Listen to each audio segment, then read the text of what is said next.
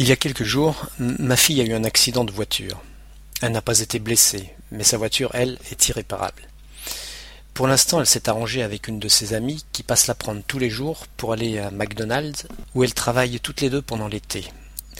Mais en septembre, ses cours à la fac vont reprendre, et elle aura vraiment besoin d'une voiture pour s'y rendre. Je me suis donc mis activement à la recherche d'une voiture d'occasion. J'ai épluché les annonces sur les journaux spécialisés et sur Internet. Il n'y a que l'embarras du choix. Encore faut-il faire le bon.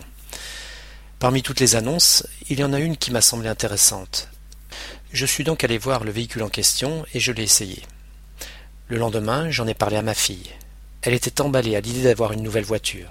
C'est super, je vais pouvoir à mon tour emmener ma copine au travail. En plus, ce week-end, je ne travaille pas, et je vais aller à la plage avec mes amis. Et mercredi, ce sont les soldes à Bordeaux. Je partirai le matin je ne rentrerai qu'en fin de soirée. Et doucement, ma petite. La voiture n'est pas encore achetée. Il ne faut pas vendre la peau de l'ours.